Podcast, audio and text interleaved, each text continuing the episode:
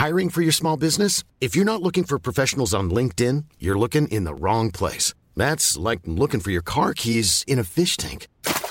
LinkedIn helps you hire professionals you can't find anywhere else, even those who aren't actively searching for a new job but might be open to the perfect role. In a given month, over 70% of LinkedIn users don't even visit other leading job sites. So start looking in the right place. With LinkedIn, you can hire professionals like a professional. Post your free job on linkedin.com slash people today.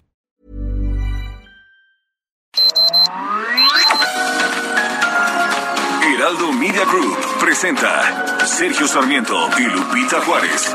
Información veraz y oportuna con un toque personal y humano.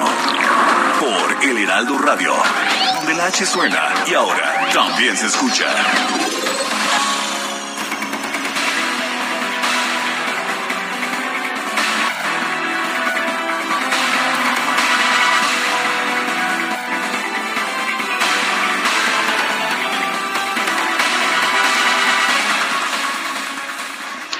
Si la ley lo prohíbe, no importa, siempre se puede cambiar la ley. Finalmente estamos viviendo en México.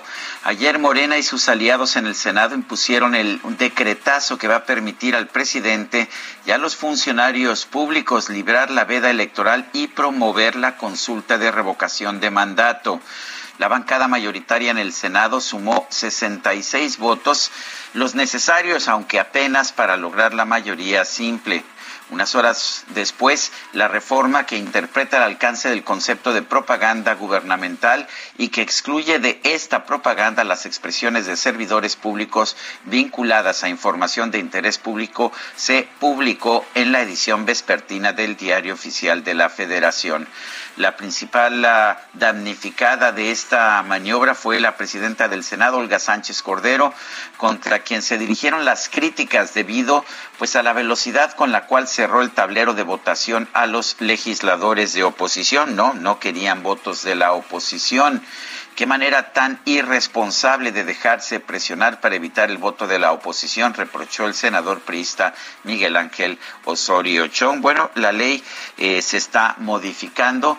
Valdrá la pena ver qué dicen los tribunales porque también lo que dice la Constitución es que no se pueden cambiar las reglas de los procesos electorales en la misma elección. Son las 7 de la mañana con dos minutos, siete con dos. Hoy es viernes, sí, es viernes. Yo sabía que tenía alguna noticia por ahí, 18 de marzo de 2022. Yo soy Sergio Sarmiento y quiero darle a usted la más cordial bienvenida a El Heraldo Radio.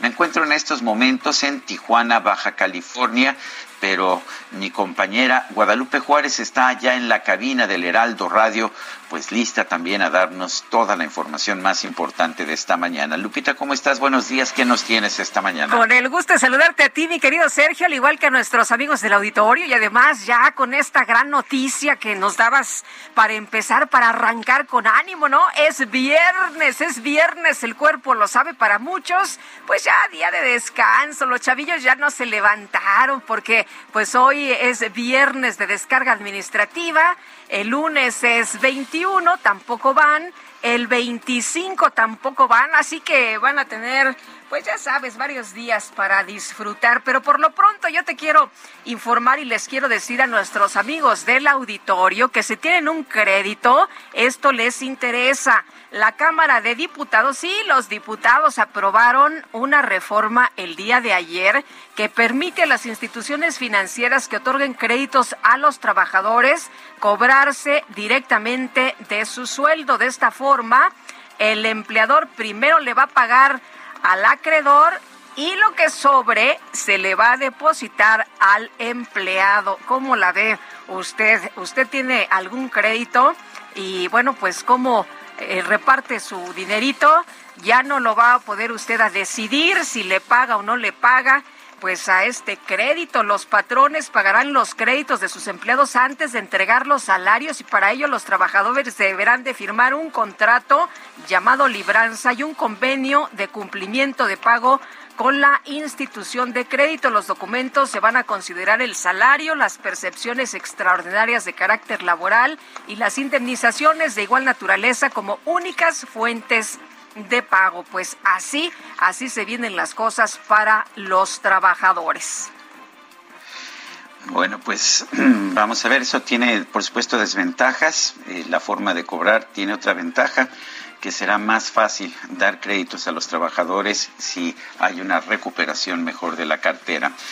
En otros temas, el fiscal general de la República, Alejandro Gertz Manero, se reunió con senadores y defendió su derecho de buscar justicia para la muerte de su hermano Federico.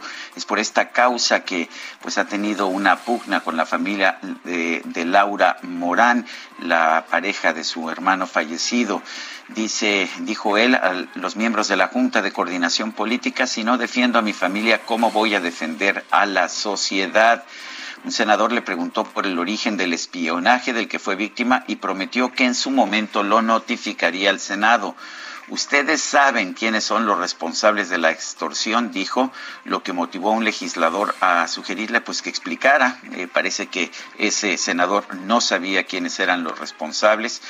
Y bueno, y en ese tono se le preguntó si el culpable del espionaje había sido el exconsejero jurídico de la presidencia, Julio Scherer, y lo que único que respondió el fiscal general Alejandro Gertz Manero es pronto van a saber quién fue. Son las 7 de la mañana, 7 de la mañana con 5 minutos.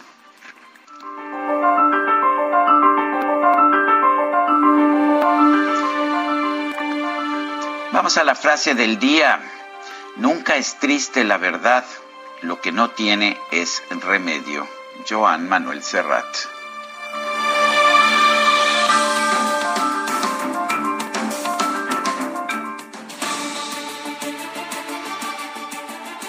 Bueno, y la pregunta, ya sabe usted que nos gusta preguntar, ayer preguntamos en este espacio, ¿ayudará el aeropuerto Felipe Ángeles a reducir el congestionamiento del aeropuerto internacional de la Ciudad de México? Nos dijo que sí 6.5%, no 86.7%, quién sabe 6.8%. En total recibimos 4.845 votos. La que sigue, por favor. Claro que sí, mi queridísimo DJ que ya coloqué en mi cuenta personal de Twitter, arroba Sergio Sarmiento, la siguiente pregunta. Y ese, se refiere a una, pues a una aclaración, una declaración que hizo ayer el presidente de la República.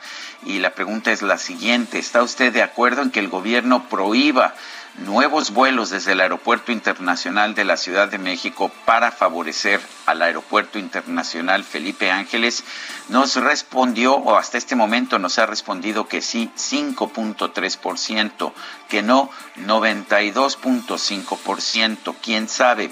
2.2%. En 40 minutos hemos recibido 1.335 votos. Las destacadas del Heraldo de México. Bueno, se nota que es viernes, por supuesto. Itzel González, ¿cómo te va? Muy buenos días. Muy buenos días, Lupita, Sergio, amigos de Destacalovers.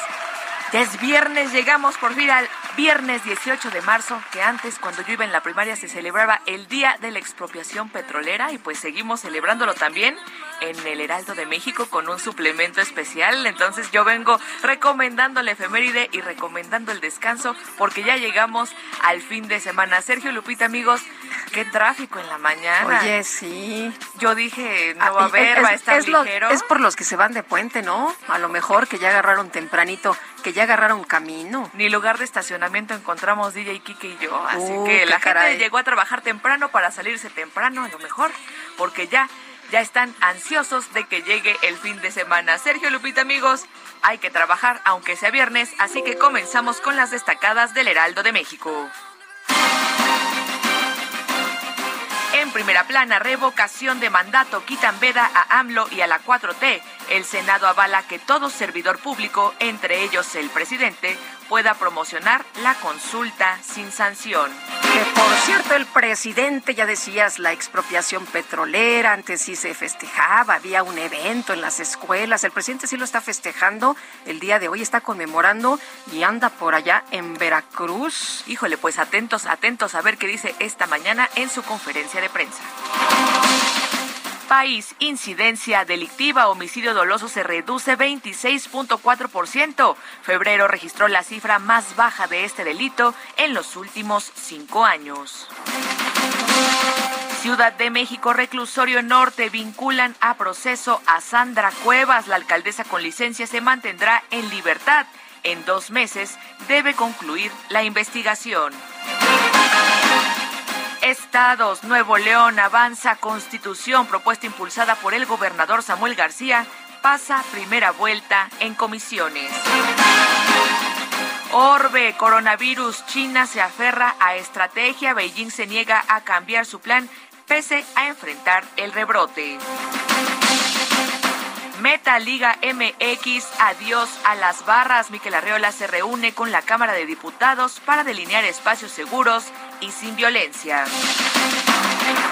Y finalmente, en Mercados Libra, el capítulo 11 concluye proceso de ajuste y deuda. Aeroméxico planea invertir 5 mil millones de dólares en los próximos cinco años. Lupita, Sergio, amigos, hasta aquí las destacadas del Heraldo. Feliz viernes. Igualmente, Itzel, muchas gracias. Muy buenos días. Son las 7 de la mañana con 10 minutos. Vamos a un resumen de la información más importante.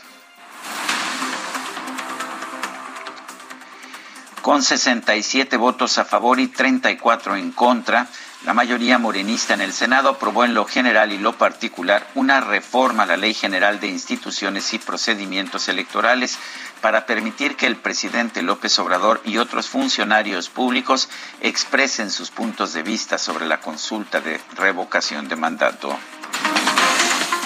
Forma establece que la propaganda gubernamental, escuche usted porque, bueno, pues le encontraron a todos los recovecos que pudieron, solo será considerada así cuando derive del uso de recursos públicos. Señala que no constituye propaganda gubernamental las expresiones de las personas servidoras públicas ni la información de interés público. El senador de Morena, César Cravioto, aseguró que esta vez a la oposición no le salió el plan de reventar la sesión para evitar que se discutiera el tema. Desde el día de ayer, la oposición, por falta de argumentos, su única estrategia ha sido reventar la sesión. Y se vale, cuando no hay argumentos, pues se vale esa estrategia y nosotros fallamos en el número. Hoy le pido a la oposición que respete. Ya cumplimos el número. Ya no le salió eso de reventar la sesión. Vamos a hacer 67 votos y dejen continuar. El senador del PRI, Miguel Ángel Osorio Chong, acusó a las bancadas de Morena y sus aliados de dejarse presionar para evitar el voto de la oposición y afectar la gobernabilidad en la Cámara Alta. Lo quiero llamar a, la cordura de todas y de todos, porque se me hace una manera muy absurda de romper la gobernabilidad del Senado. Qué irresponsabilidad el caer en este juego, en una votación que ustedes tienen ganada y que lo único que queríamos dejar constancia es nuestra oposición a reventar una reforma que construimos entre todos, entre ustedes y entre nosotros. Hubo consenso para esa reforma. Qué manera tan irresponsable de dejarse presionar para evitar el voto de la oposición. Unas horas después, el presidente López Obrador publicó en el Diario Oficial de la Federación esta reforma que le permitirá difundir información sobre el proceso de revocación de mandato a pesar de la veda electoral. Y al participar en una conferencia magistral, el presidente del Instituto Nacional Electoral, Lorenzo Córdoba, advirtió que no se pueden cambiar las reglas a la mitad del proceso de revocación de mandato, ya que esto es antidemocrático.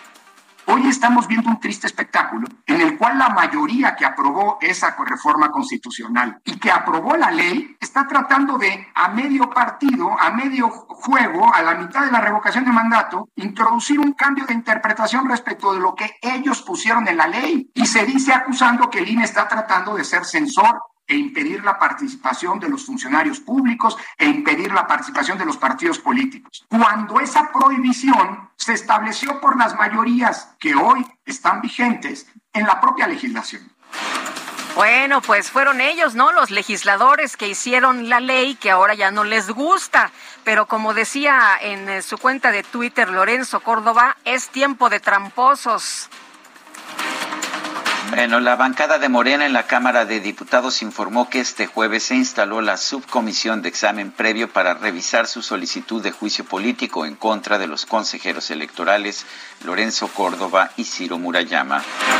El fiscal general de la República, Alejandro Gertz Manero, sostuvo una reunión privada con la Comisión de Justicia y la Junta de Coordinación Política del Senado para abordar distintos temas relacionados con la seguridad.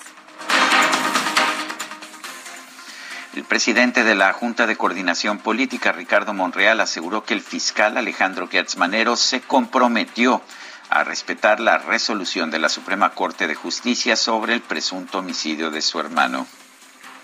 Hizo un compromiso con el Senado que me pareció muy importante, que lo dibuja como un hombre de Estado. Dijo él, ante todos los senadores de todos los grupos parlamentarios, que ofrecía y que era su convicción respetar la resolución de la Corte, que lo que la Corte resolviera lo iba a acatar. Bueno, los presidentes de la Federación Mexicana de Fútbol y de la Liga MX, John de Luisa y Miquel Arreola, acudieron a la Cámara de Diputados para hablar sobre las medidas adoptadas tras los hechos violentos registrados el pasado 5 de marzo en el estadio de la Corregidora. El gobernador de Querétaro, Mauricio Curi, informó que este jueves fue dada de alta la última persona que continuaba hospitalizada tras la riña en el estado La Corregidora. Señaló que este caso representó una tragedia para el estado.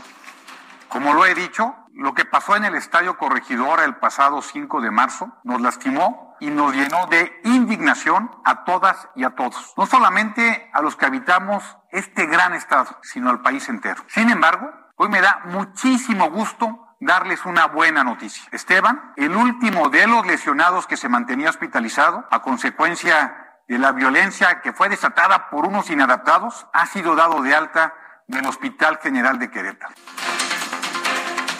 Bueno, y en una conferencia de prensa virtual, el periodista Sergio Aguayo celebró el fallo de la Suprema Corte de Justicia que lo exonera del pago de 10 millones de pesos al exgobernador de Coahuila, Humberto Moreira, por un pues supuesto daño moral.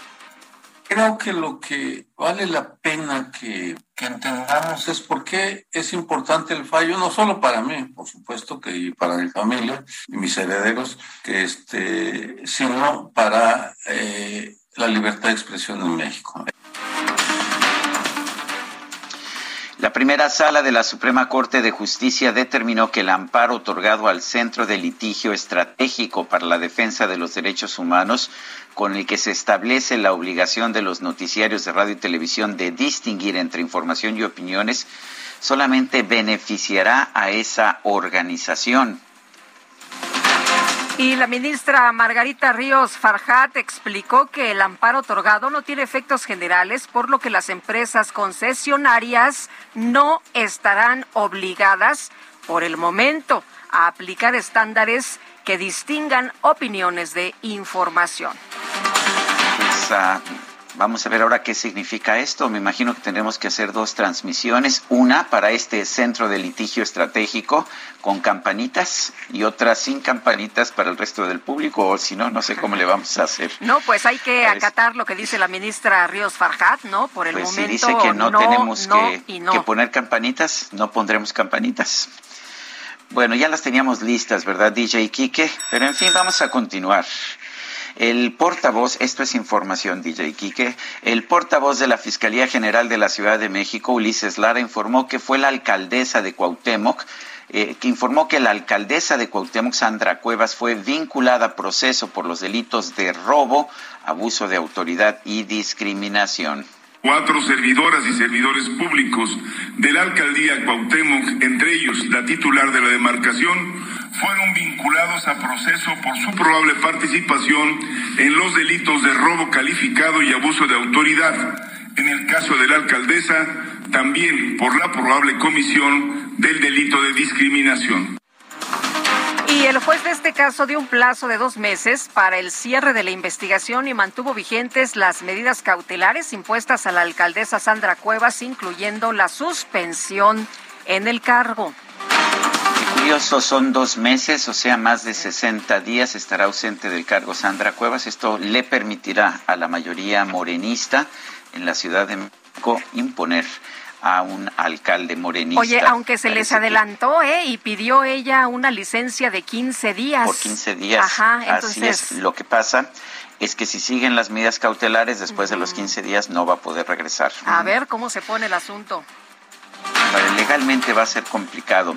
El Instituto Nacional de Migración emitió una alerta migratoria en contra de la alcaldesa Sandra Cuevas y otros tres funcionarios de la alcaldía Cuauhtémoc para evitar que salgan del país. La jefa de gobierno de la Ciudad de México, Claudia Sheinbaum, rechazó haber tenido injerencia en la vinculación a proceso de la alcaldesa Sandra Cuevas. En este caso, ella comete, de acuerdo con la Fiscalía, un delito y sanciona la Fiscalía, eh, perdón, el Poder Judicial sería demasiado pretencioso suponer que la jefa de gobierno controla la Fiscalía y el Poder Judicial en la Ciudad de México. Entonces nosotros somos el Poder Ejecutivo, la Fiscalía es autónoma y el Poder Judicial pues es autónomo. Entonces es una decisión que estuvo en manos de la justicia a partir eh, de un hecho cometido de abuso de autoridad. Nelson Toledo, hermano del exdelegado de Coyoacán, Mauricio Toledo, fue vinculado a proceso por su posible participación en el delito de enriquecimiento ilícito. Y la expresidenta municipal de Solidaridad, Quintana Roo, Laura Beristain, fue vinculada a proceso por presunto abuso de autoridad en contra de una empresa dedicada a la limpia pública. En Manaus, Brasil, este jueves se llevó a cabo la segunda jornada de actividades de la reunión anual del Grupo de Trabajo de Gobernadores sobre Clima, Selvas y Bosques. El mandatario de Yucatán, Mauricio Vila, fue electo presidente de ese organismo. La Secretaría de Salud Federal informó que este jueves se registraron 5.174 casos nuevos de COVID-19 en México, así como 187 muertos. La Organización Mundial de la Salud advirtió que Ucrania enfrenta una grave disrupción en los servicios y la atención médica debido a la invasión rusa, por lo que es urgente hacer llegar suministros médicos a varias partes del país. El director general de la Organización Mundial de la Salud, Tedros Adhanom Ghebreyesus, señaló que el organismo ha confirmado 43 ataques a hospitales e instalaciones sanitarias de Ucrania, lo que ha dejado por lo menos 12 muertos y 34 heridos. Ante el Consejo de Seguridad de la ONU, el representante de México, Juan Ramón de la Fuente, calificó de devastador el saldo que ha dejado la invasión rusa a Ucrania. Han transcurrido tres semanas desde el inicio de la invasión rusa a Ucrania y el saldo es realmente devastador. Hemos escuchado cifras trágicas. Más de 3 millones de refugiados y cerca de 1.8 millones de desplazados internos. Son números exorbitantes. Bueno, y durante un evento por el Día de San Patricio, el presidente de los Estados Unidos, Joe Biden, aseguró que su homólogo ruso, Vladimir Putin, es un dictador asesino que libra una guerra inmoral en contra del pueblo de Ucrania. El presidente de Ucrania, Volodymyr Zelensky, señaló que las prioridades de su gobierno durante las conversaciones de paz con Rusia son acabar con la guerra, obtener garantías de seguridad, soberanía, restauración de la integridad territorial y protección para su país. En información de los deportes, el León quedó eliminado en los cuartos de final de la Conca Champions al caer ante Seattle Sounders por marcador global de 4 a 1. Y esta madrugada se dieron a conocer los encuentros de los cuartos de final de la UEFA Champions League. El Chelsea va contra el Real Madrid, el Manchester City contra el Atlético de Madrid, el Villarreal contra el Bayern Múnich y el Benfica contra el Liverpool, tres escuadras españolas. Son las 7 de la mañana con 23 minutos.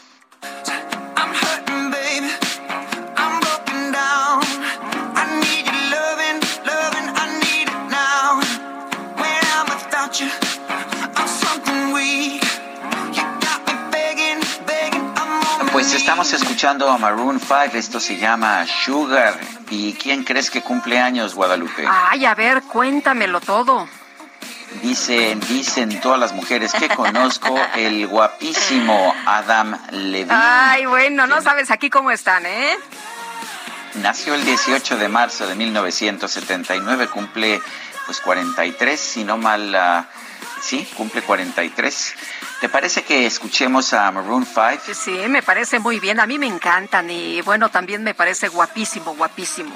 Sugar. Bueno, pues así es.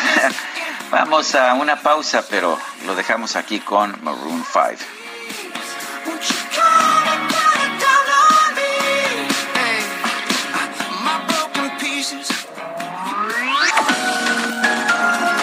Sergio Sarmiento y Lupita Juárez quieren conocer tu opinión, tus comentarios o simplemente envía un saludo para ser más cálida esta mañana. Envía tus mensajes al WhatsApp 5520 109647.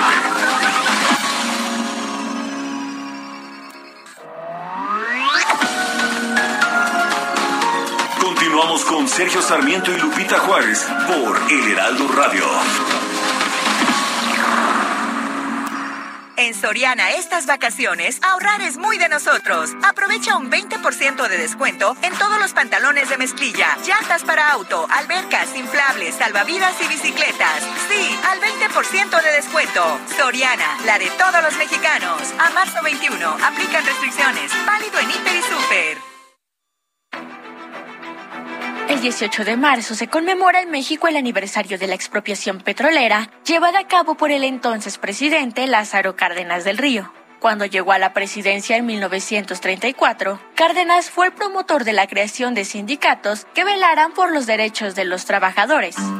Derivado de lo anterior, para 1935 se creó el Sindicato de Trabajadores Petroleros de la República Mexicana con el firme apoyo del gobierno federal. Un año después, en 1936, el recién creado sindicato reclamaba reivindicaciones económicas, las cuales fueron rechazadas por las compañías petroleras, entre ellas semana laboral de 40 horas, pago salarial durante enfermedades, indemnización familiar en caso de muerte o incapacidad total, salario mínimo de 5 pesos, jubilaciones, entre otros. Teniendo como preámbulo las pugnas entre el sindicato y las empresas del ramo, el 18 de marzo de 1938, el presidente Lázaro Cárdenas expidió el decreto de la expropiación petrolera. Y que este no negó y que han dado el resultado que las mismas compañías buscaron, lesionar seriamente los intereses económicos de la nación, pretendiendo por este medio hacer nulas las determinaciones legales dictadas por las autoridades mexicanas el cual consistió en la expropiación legal del petróleo que explotaban 17 compañías extranjeras que tenían el control de la industria para convertirse en propiedad de los mexicanos. En Soriana estas vacaciones, ahorrar es muy de nosotros. Lleva el segundo al 50% de descuento en galletas Ritz, jamones Virginia de pavo en paquete y en helados Holanda y Nestlé de 1.3 litros. Sí, el segundo al 50%. Soriana, la de todos los mexicanos. A marzo 21, aplica restricciones y sobre la misma línea de producto. Válido en Hiper y Super. I was so high I did not recognize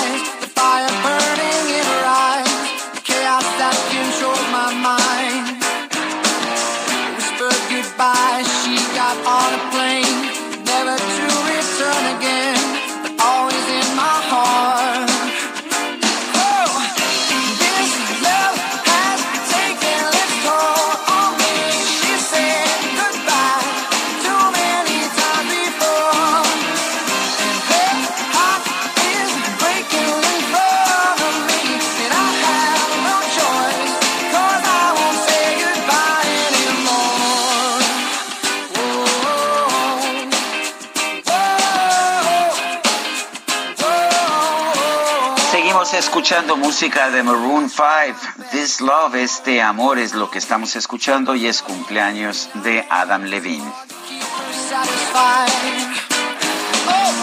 A quien le mandamos un abrazo bien fuerte esta mañana. Oye, y vámonos a los mensajes. Pregunta, amigos, ¿la propaganda podrá ser ahora a favor o en contra de la revocación? Saludos, feliz fin. Y le pone muchas Ns al fin. Es lo que nos escribe Fernando esta mañana. Bueno, y nos dice otra persona, buenos días Sergio y Lupita, soy Elizabeth de Iztapaluca y más y más contrario es, estoy preocupada por los tramposos que ponemos como gobernantes. Yo trabajo en la alcaldía Cuauhtémoc y sí me da muchísimo coraje de cómo están actuando con mi jefa delegacional. Ahora sí Morena va a recuperar la alcaldía porque eso es lo que quieren. Nos eh, dice otra persona, hola, buenos días, Dios los bendiga, muchas gracias. Con todo respeto, en lugar de llamarse El Heraldo Radio, tendría que llamarse Odio con Obrador Radio. Ustedes no tanto pero hay otro de los eh, periodistas que tiene mucho odio, envenena a sus radioescuchas. No, yo creo que las personas son lo suficientemente inteligentes y maduras como para tomar sus propias decisiones. Eh, dice, eh, y, y, luego, Sergio, las preguntas, el porcentaje es contra Obrador. ¿Qué les pasa? Dios los bendiga. Atentamente, José Luis Arabisevich García Hernández de la Ciudad de México. Y no tiro la piedra y escondo la mano, ¿eh? Aquí estoy. Bueno, pues las respuestas de, de, la gente a las preguntas que puedo decir, la gente responde lo que quiera, son miles de respuestas y pues yo no tengo forma de controlar lo que responde la gente. Son las 7 de la mañana con 35 minutos. En Soriana estas vacaciones, ahorrar es muy de nosotros. Lleva el segundo al 50% en higiénicos Regio, detergentes más color, pañales Kidis y Huggy Supreme, bloqueadores, cremas depilatorias y desodorantes Axe, Rexona y Dove. Soriana, la de todos los mexicanos. A marzo 21, aplican restricciones y sobre la misma línea de producto. Válido en Hiper y Super. Continuamos con la información y con un tema muy relevante porque fíjese usted que el día de ayer el Pleno del Senado aprobó el dictamen sobre el decreto que interpreta el alcance del concepto de propaganda gubernamental en la Ley General de Instituciones y Procedimientos Electorales. Eh, resulta que el Senado avaló que todo servidor público, entre ellos el presidente, pueda promocionar la consulta sin sanción alguna. Quitaron la veda, es lo que pues vamos a preguntarle al senador de Morena, José Narro Céspedes, vicepresidente de la mesa directiva en el Senado, qué fue lo que pasó el día de ayer. ¿No es hacer trampa cambiar las reglas a la mitad del camino, senador Narro? Sí, eh, no se cambiaron las reglas, no, eh, no se hizo un nuevo reglamento, no se modificó la ley. Lo único que hicimos fue interpretar el sentido de lo que hicimos los legisladores cuando aprobamos la ley. Una facultad que nos otorga la Constitución en el artículo 72, fracción J, fracción F, perdón. Y entonces, entre las interpretaciones que ha hecho el INE, que sentimos que han sido facciosas y unilaterales, fundamentalmente para bloquear el tema de la de la consulta, de la revocación de mandato, Hoy lo que se planteó es, vamos a hacer una interpretación presente que facilite la vida democrática del país y que la gente pueda tener información sobre este tema del ejercicio de la democracia directa en torno al tema de revocación de mandato. Eh, ¿Cómo van a cambiar las reglas ahora? ¿Qué van a poder hacer o qué no van a poder hacer, por ejemplo, el presidente de la República o los gobernadores, tanto de estados de oposición como de estados de Morena?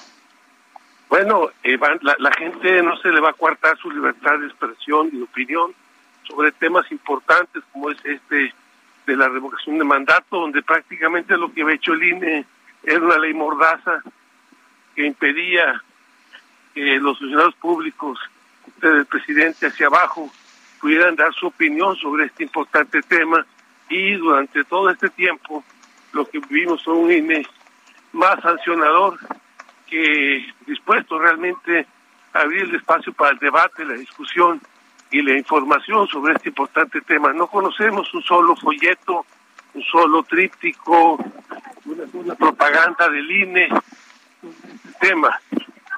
Eh, senador, sin embargo... Es eh, importante que nosotros fortalezcamos, eh,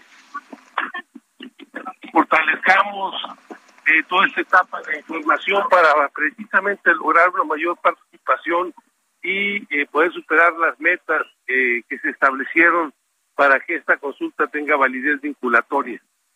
Senador, eh, dice usted que no hay información del INE. Hemos escuchado en varias estaciones de radio y también en canales de televisión estos spots que promueven el ejercicio el próximo 10 de abril. ¿No es suficiente con eso?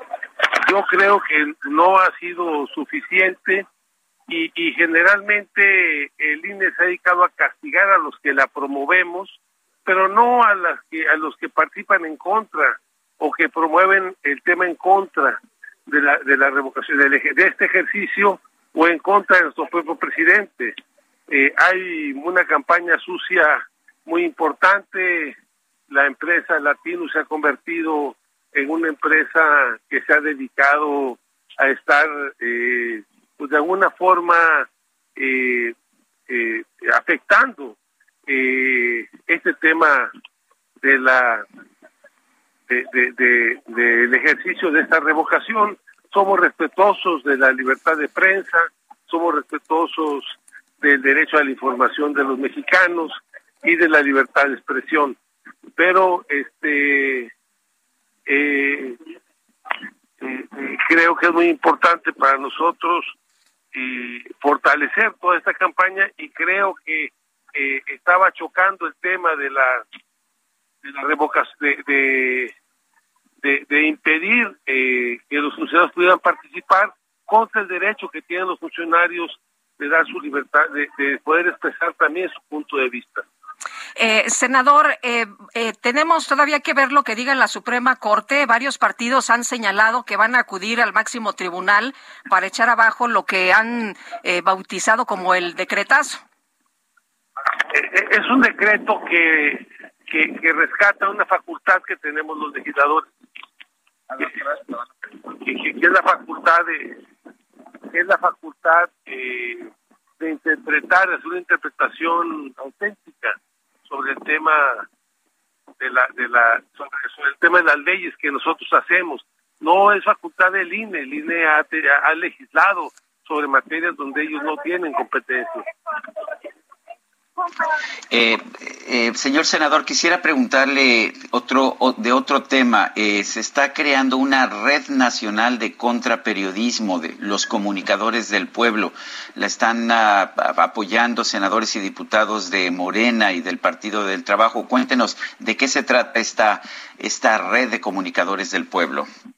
Bueno, es una red de, de compañeros diputados y senadores que simpatizamos con la cuarta transformación que estamos buscando que, eh, que le llegue la información de lo que estamos haciendo y de lo que está haciendo nuestro presidente a todos los mexicanos. No es una no es una red contra periodistas, no, al contrario, buscamos complementar este derecho que tienen los mexicanos al tema de estar informados. y creo que no fue bien interpretado este tema, eh, pero es importante que hoy tengamos la posibilidad de aclararlo. Eh, senador, eh, de acuerdo con la información que tenemos el día de hoy, ya se puede promover este eh, la revocación de mandato siempre y cuando no se utilicen recursos públicos. ¿Qué va a pasar con la mañanera? ¿También podrá promover el presidente la revocación de mandato? así es, así es. Bueno, hay que decir que de ayer en la noche este decreto se publicó en el diario oficial de la Federación y entendiendo que en el momento en que se hizo público eh, se convierte en, en, un en un tema que es un derecho eh, poder eh, ejercer lo que dice el decreto para todos los mexicanos. Se convierte en, en una en una interpretación. No cambiamos la ley, lo único que hicimos fue eh, interpretar lo que la ley dice. La ley, la, la participación, la revocación de mandato es un mecanismo de democracia directa y de fortalecer la participación ciudadana sobre asuntos públicos. Pero, por ejemplo, en la mañanera sí se utilizan recursos de, de, de, de, situaciones a las que se comprometió el, candidato durante su campaña. pero, pero, por ejemplo, difundir... De participación, de fortalecer que la gente participe y no al contrario, de estar limitando y estar frenando la opinión de la gente sobre este tema.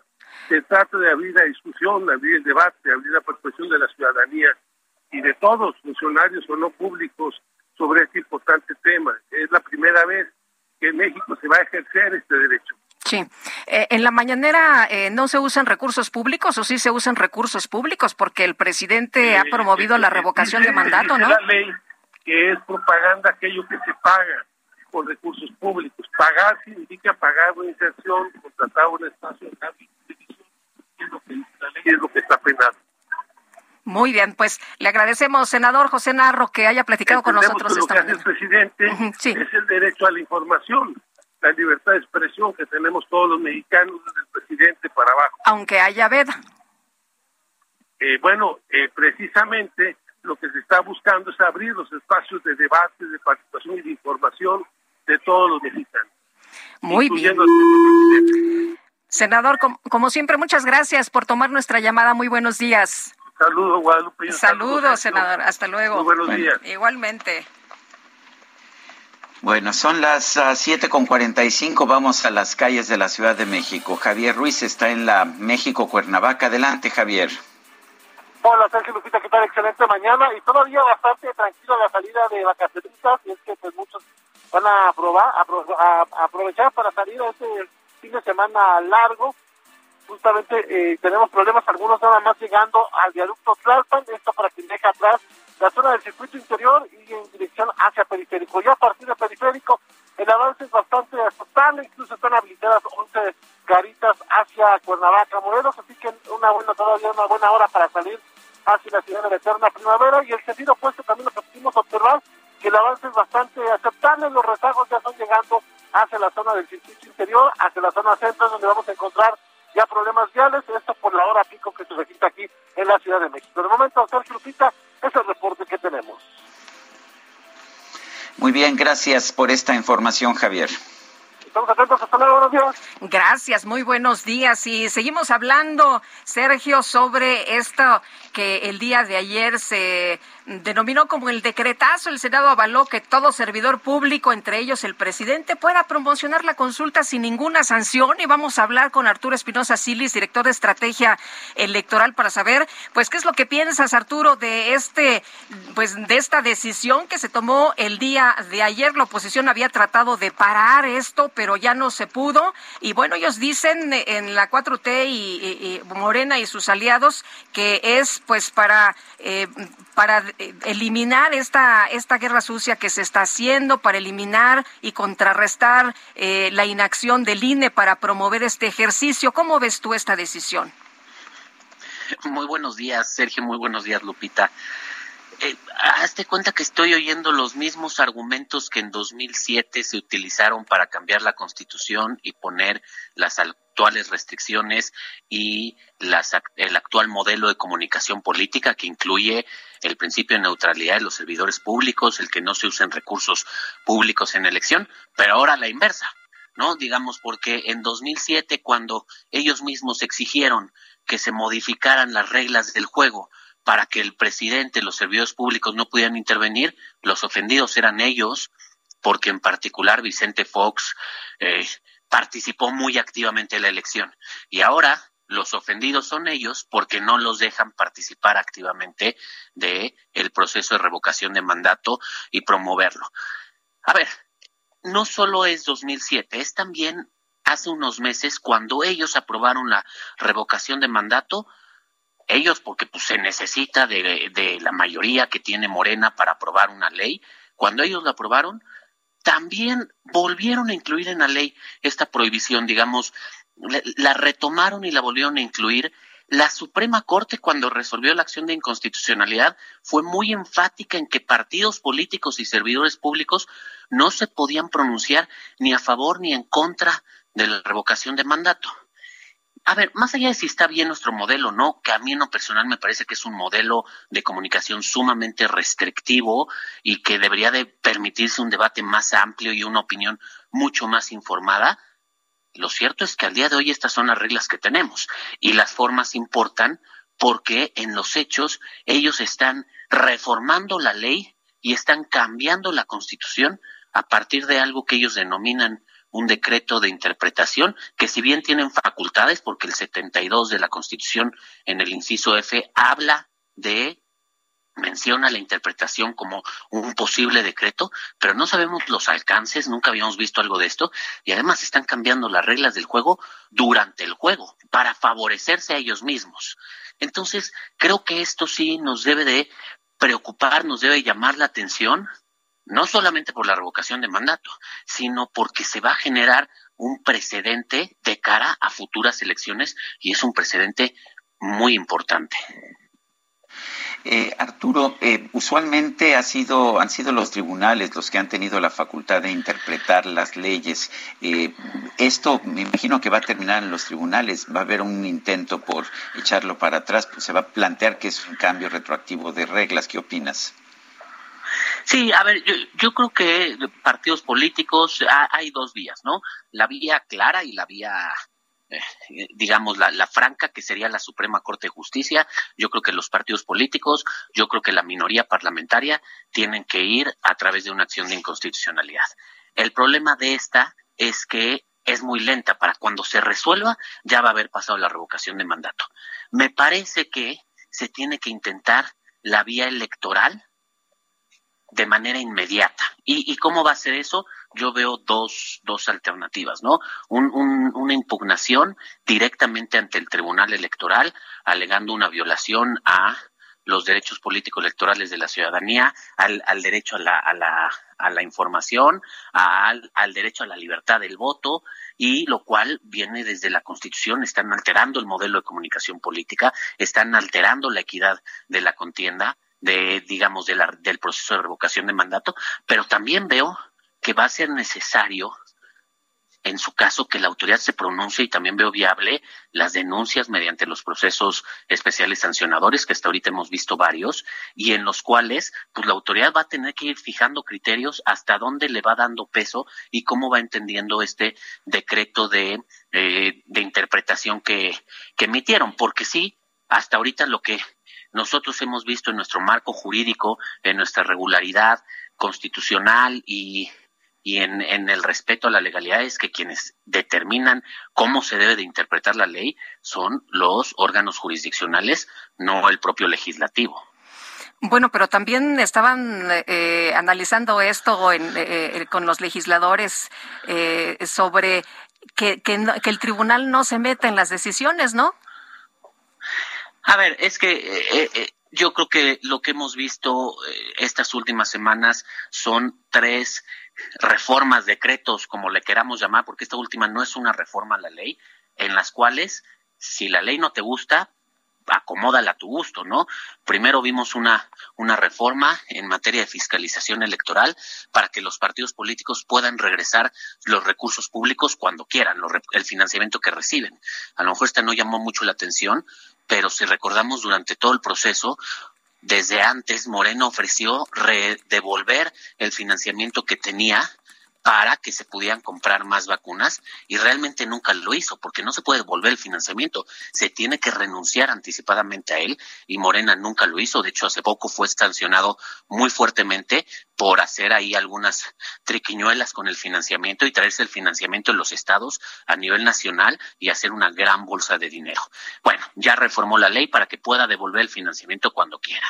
Después vino este tema para reformar la ley para que el tribunal no se pueda meter en los en las cuestiones parlamentarias, ponerlo expresamente en la ley de medios de impugnación.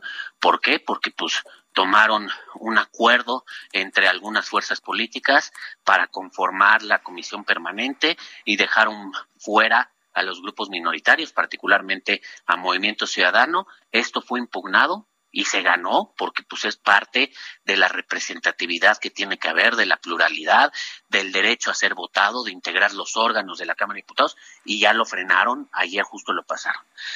Y ahora viene este decreto interpretativo en el cual pues la ley está diciendo claramente, la Constitución dice claramente que no se puede los servidores públicos deben de ser neutrales, no pueden participar, no pueden promover la revocación de mandato y emiten un, un decreto interpretativo para darles un cheque en blanco a los, a los servidores públicos y decirles que pueden opinar y pueden decir lo que quieran de la revocación de mandato.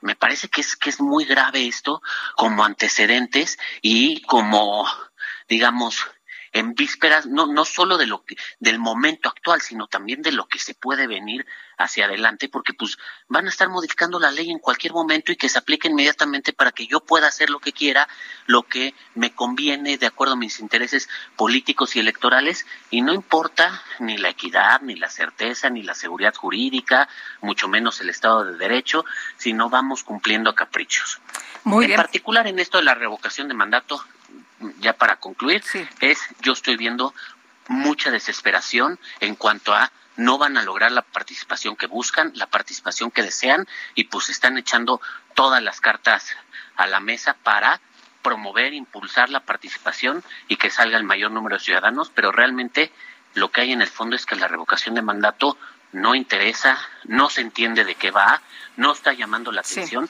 y realmente no hay este ánimo de participar como ellos querían. Hey, it's Ryan Reynolds, and I'm here with Keith, co star of my upcoming film, If, only in theaters, May 17th. Do you want to tell people the big news? All right, I'll do it. Sign up now and you'll get unlimited for $15 a month in six months of Paramount Plus Essential Plan on us. Mintmobile.com slash switch. Upfront payment of $45 equivalent to $15 per month. Unlimited over 40 gigabytes per month. Face lower speeds. Videos at 480p. Active Mint customers by 531.24 get six months of Paramount Plus Essential Plan. Auto renews after six months. Offer ends May 31st, 2024. Separate Paramount Plus registration required. Terms and conditions apply if rated PG. Arturo, muchas gracias. Muy buenos días. Sergio Sarmiento y Lupita Juárez quieren conocer tu opinión, tus comentarios o simplemente envía un saludo para ser más cálida esta mañana. Envía tus mensajes al WhatsApp 5520 109647.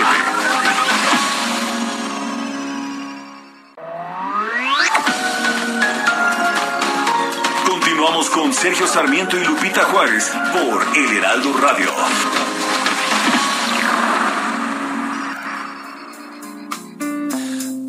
Queen of only 18, she had some trouble with herself.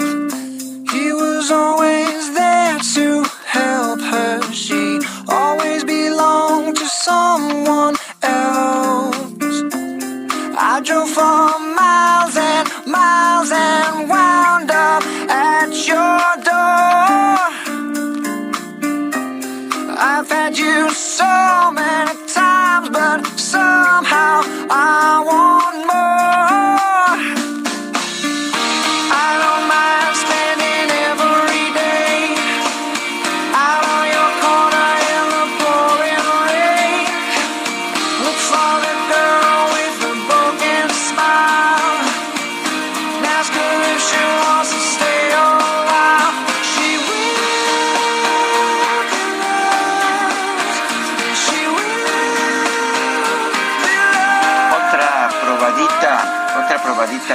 música de Maroon 5 y de Adam Levine. Esto se llama She Will Be Loved. Ella será amada.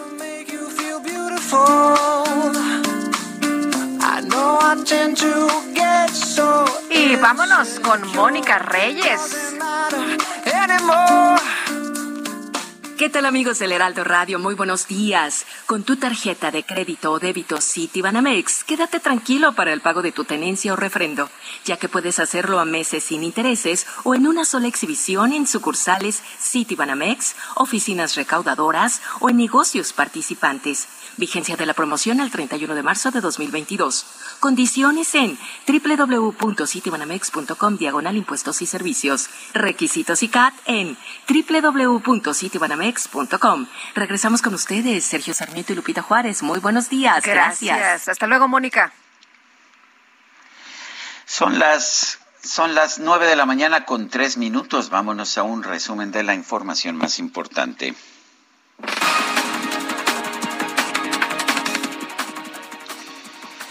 Desde el estado de Veracruz, el presidente López Obrador celebró que el Congreso de la Unión haya aprobado el decreto que permite a los servidores públicos opinar y promover la consulta de revocación de mandato.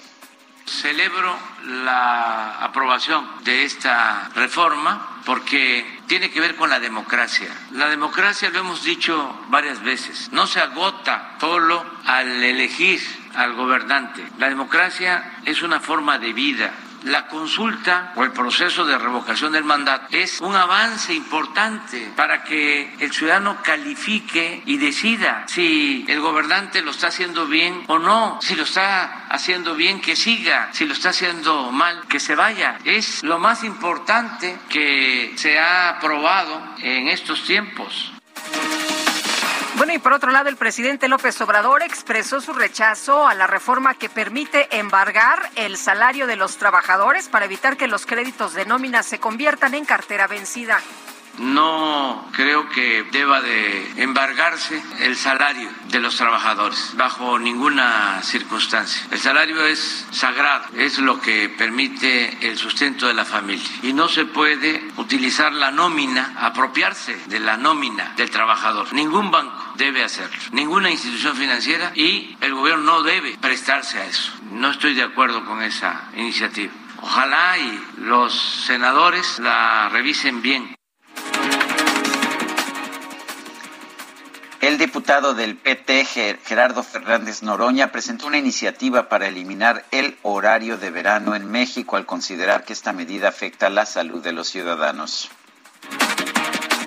El portal Monitor Michoacán anunció que va a detener sus operaciones de manera definitiva luego de los asesinatos del reportero Roberto Toledo Barrera y de su director general Armando Linares López. A la luna quiero subir, voy desvelado por estas calles esperando encontrar. A ver, fíjate, Guadalupe. Allá en Malasia, la influencer de 19 años, Anes Ayuni Osman, le hizo un regalito especial a su esposo, Weldan Zulkefli, un joven empresario de 20 años, por las noches de desvelo que le esperan con el nacimiento de su primer hijo. Pues el regalito eh, fue un Lamborghini Huracán Evo de más de 4 millones de pesos, un auto de superlujo. La joven explicó que de acuerdo con la tradición de su familia, su esposo se encargará de cuidar al bebé durante los primeros 100 días, ya que ella estará en reposo en la casa de sus padres. ¿Cómo ves, Guadalupe? Pues muy bien, la verdad. Muy bien, bueno, pues. dice Quique que, él se, dice Quique que él se apunta. Sí. Claro. Ay, ay, bueno, bueno. ¿Tú sí te desvelabas? Yo me desvelaba por un Lamborghini sin duda. Yo pensé que por el chamaco, qué barbaridad. Ay, ¿Dónde están no, las prioridades? Bueno. No, no. Oye, ¿y no debería estar la mamá con el chamaco también? Pues este, no, ella estará descansando. Pues bueno. Ella estará descansando porque le espera pues una larga vida de cuidados. Así que, mi querido Sergio. Pues ni modo. Ni modo. Vámonos. Pues ni modo. Vámonos a los deportes. A la luna quiero subir, voy desvelado. La micro deportiva. Son las 6 de la mañana y me da igual. Voy a salir a la calle, voy a ponerme a gritar. Voy a gritar que te quiero, que te quiero de verdad. Con esa sonrisa puesta, de verdad que no me cuesta pensar en ti cuando me acuesto. Pero Aitana, no imagines el resto, que si no, no queda bonito esto. Voy a ir directa a ti, voy a mirarte a los ojos, no te voy a mentir. Hombre, es viernes, el cuerpo lo sabe y la micro deportiva también, mi querido Julio Romero. ¿Cómo estás, Sergio Lupita? Muy buenos días, Buenos qué días. placer saludarles, amigos del Heraldo Rayo. Qué placer, llegamos a la otra orilla, ¿a qué precio? ¿A qué precio? Pero bueno, ahí este, muy, muy noventero. No, y luego más, más eh, a sabiendas que es puente y todo. Exactamente. eh, hoy los chamacos no fueron a la escuela Sí. y la verdad es que se nota en el tráfico. Pero bueno, en fin, oigan, muchísima, muchísima información deportiva este viernes para cerrar la semana. Se dio a conocer la lista de jugadores convocados con la selección mexicana de fútbol para los tres últimos duelos del octagonal final rumbo al Mundial de Qatar. Gerardo Martino ha convocado porteros Guillermo Ochoa del América, Rodolfo Cota de León, Jonathan Orozco de los Cholos y Alfredo Talavera de Pumas. Los defensas Jorge Sánchez de América, Johan Vázquez del Genoa, Gerardo Arteaga del Genk, Julián Araujo del Galaxy, de Monterrey, Jesús Gallardo, César Montes y Héctor Moreno, Israel Reyes de Puebla, Néstor Araujo del Celta de Vigo, Jesús Angulo de Tigres, mediocampistas, Edson Álvarez del Ajax, Héctor Herrera del Atlético de Madrid, Carlos Rodríguez de Cruz Azul, Luis Romo, Rodolfo Pizarro y Eric Aguirre de Monterrey, Eric Gutiérrez del PSB, Diego Laines por el Betis. Los delanteros, Henry Martín del América, Santiago Jiménez de Cruz Azul, Uriel Antuna también de la máquina, Alexis Vega de Chivas, Irving El Chucky Lozano del Napoli, Jesús Corona del Sevilla, Raúl Jiménez del Wolverhampton. Los próximos duelos del tricolor, el 24, 24 de marzo en el Estadio Azteca contra Estados Unidos, el 27 de visita ante Honduras y se cierra la eliminatoria el 30 en el Azteca frente a El Salvador. México va a conseguir su boleto a la Copa del Mundo a pesar de que está en el tercer lugar de la tabla no le vemos mayores problemas. Bueno, el Estados Unidos puede complicarse, pero el resto aparentemente pues no tendría que haber problemas. Bueno, arrancó la jornada 11, la jornada 11 del torneo de clausura del balompié local y el equipo de los Gallos Blancos del Querétaro se impuso dos goles por uno al San Luis, juego que se disputó en Morelia. Hay que recordar que pues la corregidora allá en Querétaro pues está vetado, así es que en Morelia Querétaro 2 por 1 ante el San Luis. Para el día de hoy Puebla contra Santos a las 9. Mañana sábado a las 5 Pumas Necaxa, a las 7 el clásico regiomontano Tigres frente a Monterrey y a las 9 Pachuca contra Cruz Azul. El domingo a las 5 de la tarde América Toluca, a las 7 de la noche Atlas contra Chivas y a las 9 de la noche Mazatlán frente a León. Así la jornada 11. Mientras tanto, John de Luisa, presidente de la Federación Mexicana de Fútbol, y Miquel Arriola, presidente de la Liga MX, se reunieron con la Junta de Coordinación Política en el Palacio Legislativo allá en San Lázaro para tocar los actos de violencia en los distintos estadios y luego de lo sucedido allá en la corregidora. Ambos directivos eh, platicaron con los legisladores de las medidas que se tomarán para evitar esta clase de actos. En lo que parece la medida más importante, se ha decidido credencializar a las llamadas barras para tenerlos bien identificados y al respecto habló el propio Miquel Arriola. Si me miras mientras canto, se me pone cara tonta. Tú me tienes. Y es que me gusta no sé cuánto, a café las medidas también requieren de, implementación. Y hemos dicho que es el fin de las barras y es el, principio del fin de las barras, porque lo que hoy le explicamos a las diputadas y diputados es cómo vamos a implementar la identificación de los grupos de animación.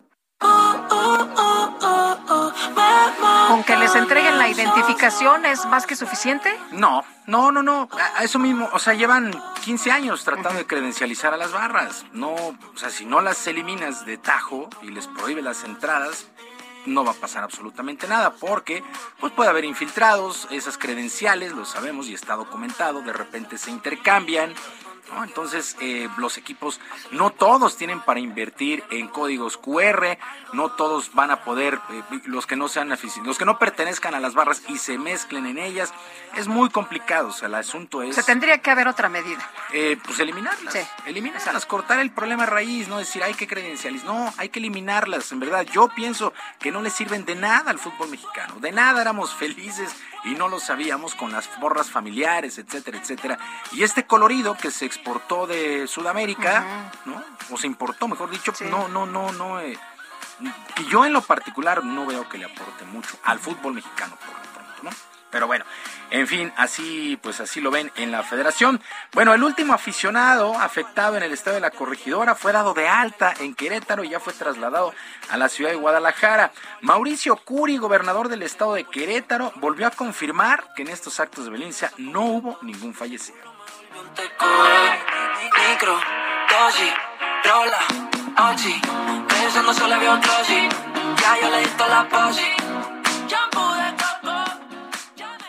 Afortunadamente, no hubo una sola persona fallecida y todos los heridos se han recuperado. Con esto, confirmamos que siempre actuamos con apego a la verdad, a la transparencia y con estricto apego a los hechos.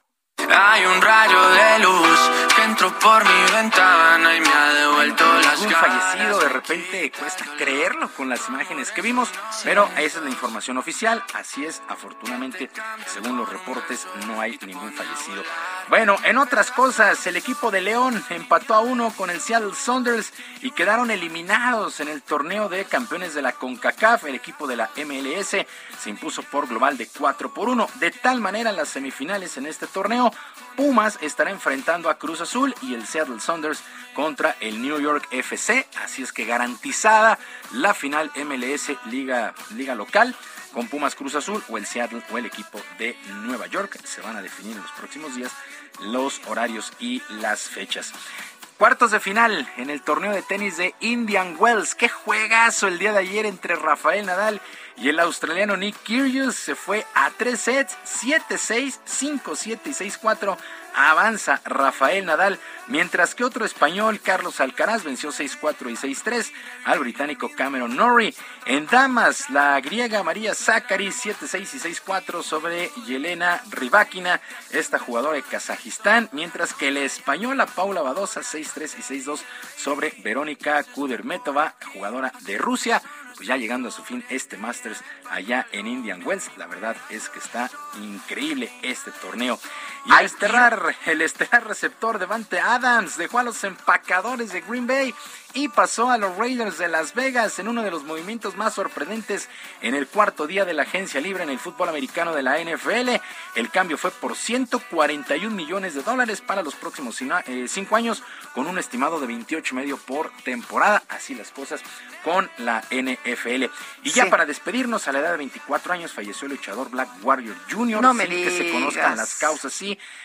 En redes sociales se dio a conocer la noticia y la Sí. familia luchística se ha expresado al respecto. Su abuelo fue la leyenda Mano Negra, su primo fue Blue Panther y ya Ah, de Negro Casas. pena. Es una pena. 24 años se desconocen las No, causas, pues no, descansa no. en paz. Oye, bueno, a mí me gustaban mucho las luchas, ¿eh? yo era aficionada. Yo era aficionada, ¿Ya sí, sí, sí. Fíjate que poquito a poquito me, pues me fui separando, ya sabes, eh, muchas otras actividades.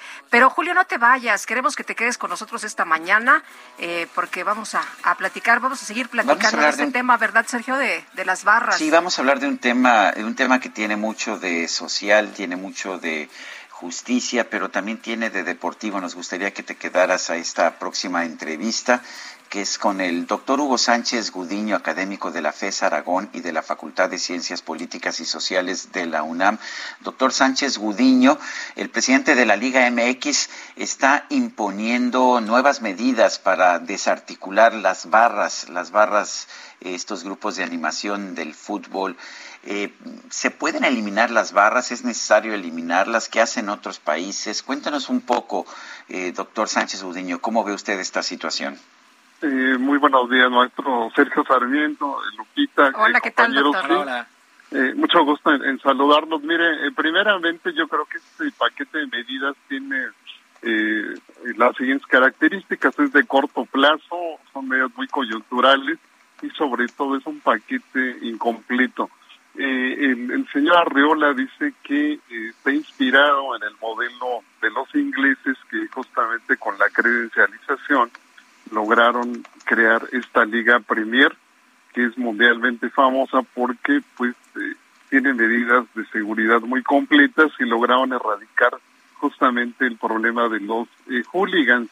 Eh, sin embargo, bueno, la propuesta del señor Arriola eh, carece de algunos elementos justamente que el modelo inglés adoptó y que fueron claves para el éxito que ellos tuvieron en la Liga Premier. El primer aspecto eh, eh, que no contempla esta propuesta del señor Arreola es que en el modelo inglés hay una intervención y un financiamiento directamente del gobierno eh, con justamente la Federación Inglesa para instrumentar su estrategia justamente de acabar con este fenómeno de los hooligans.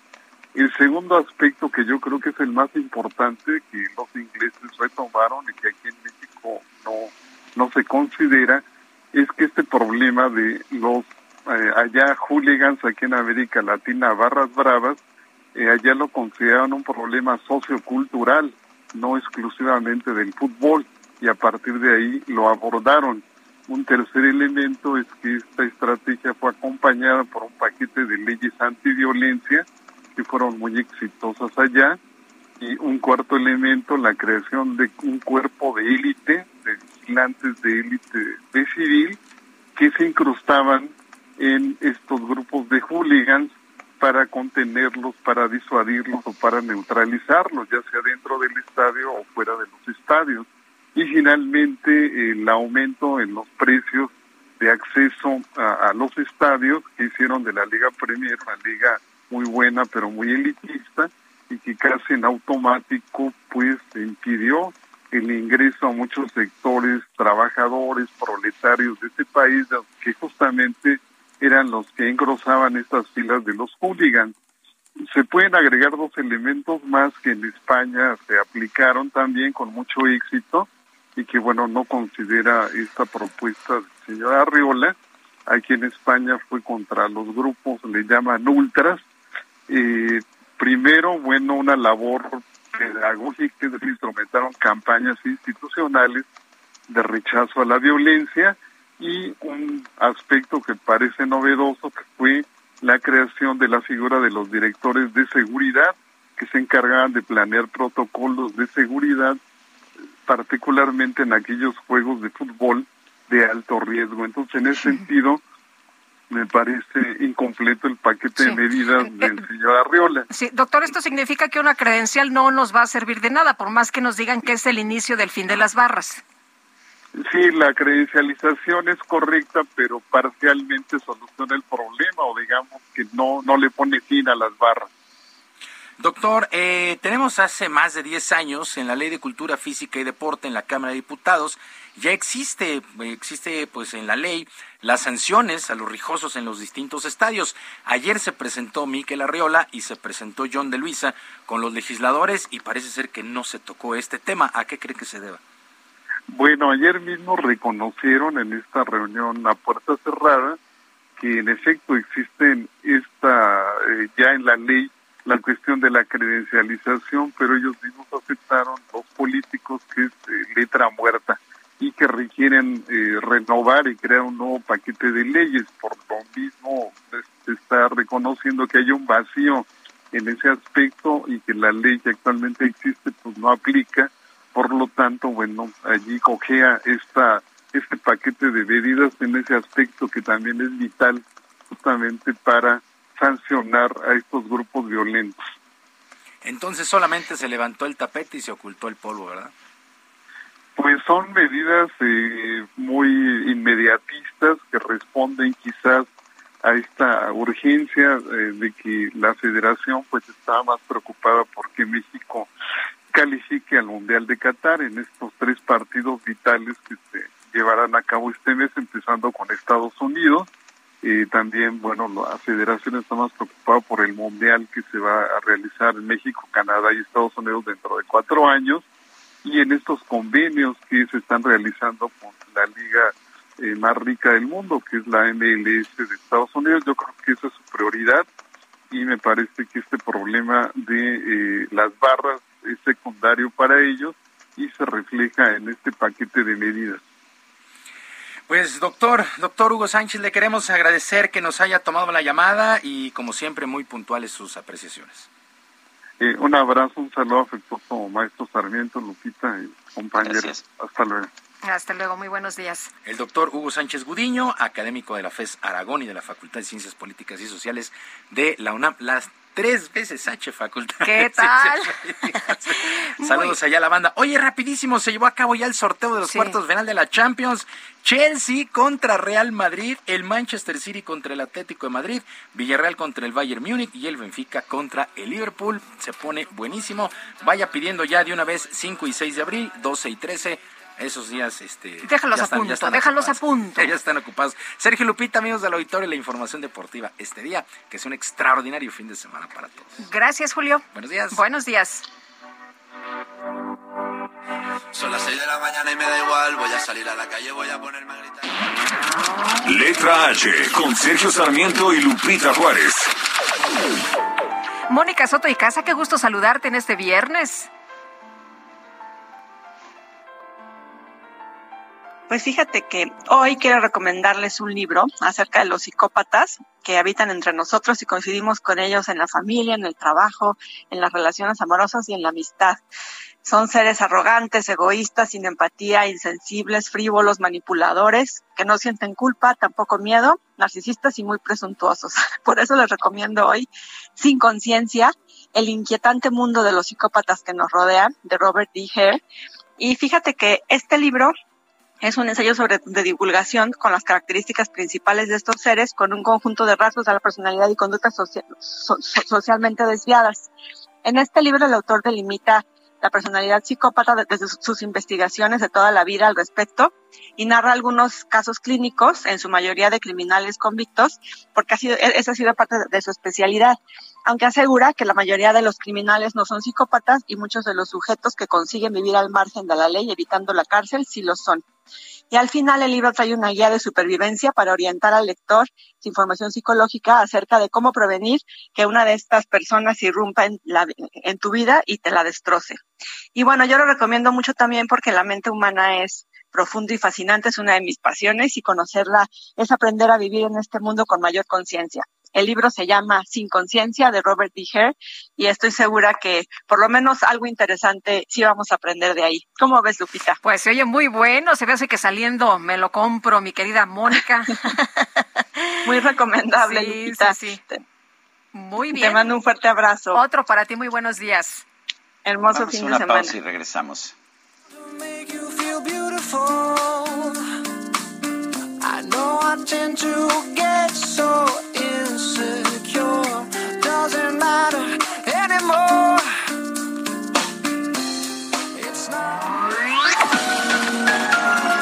Sergio Sarmiento y Lupita Juárez quieren conocer tu opinión, tus comentarios o simplemente envía un saludo para ser más cálida esta mañana. Envía tus mensajes al WhatsApp 5520 109647.